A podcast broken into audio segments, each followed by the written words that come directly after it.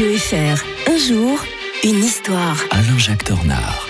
Bonjour Alain-Jacques Tornard. Bonjour Mike, bonjour à tous. Historien de Radio Fribourg avec nous euh, tous les matins pour évoquer aujourd'hui la naissance de la bourse de Wall Street. C'était en 17 mai 1792. Wall Street, c'est vraiment le symbole mondial de la finance. hein. Le cœur de la finance mondiale. Mais pourtant, c'était vraiment la périphérie de New York à l'époque. Mhm. Vous voyez le nom, c'est euh, La rue du Mur. hein. Voilà, rue du Mur, c'est une petite rue au sud de l'île de Manhattan.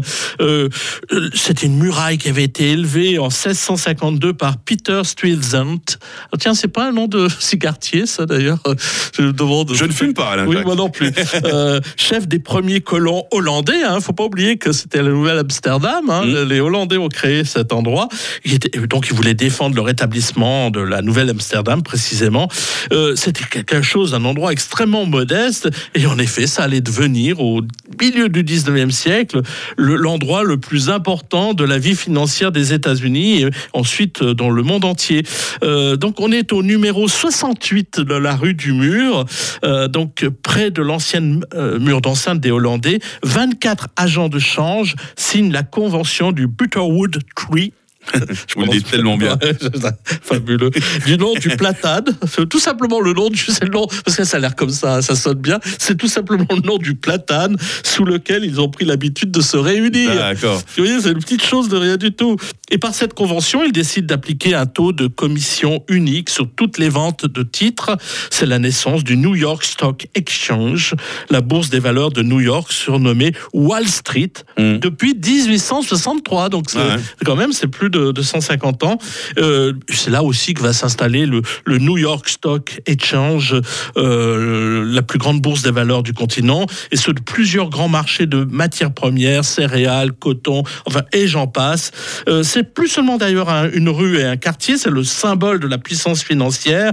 C'est le marché de New York dans tous les aspects de son activité. C'est là d'ailleurs que tire son nom le Wall Street Journal, hein, tout sûr. simplement.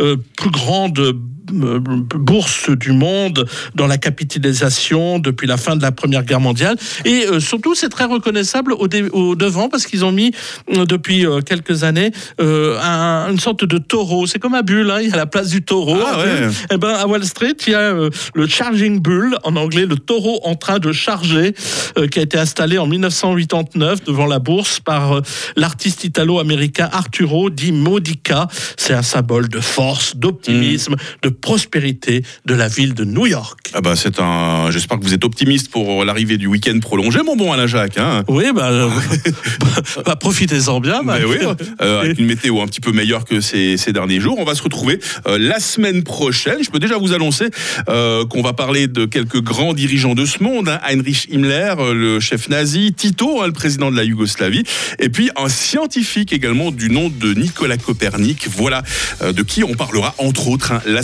semaine prochaine avec l'historien de Radio Fribourg. Très bon week-end prolongé, Alain Jacques. Bon week-end à tous et à toutes. 6h36 sur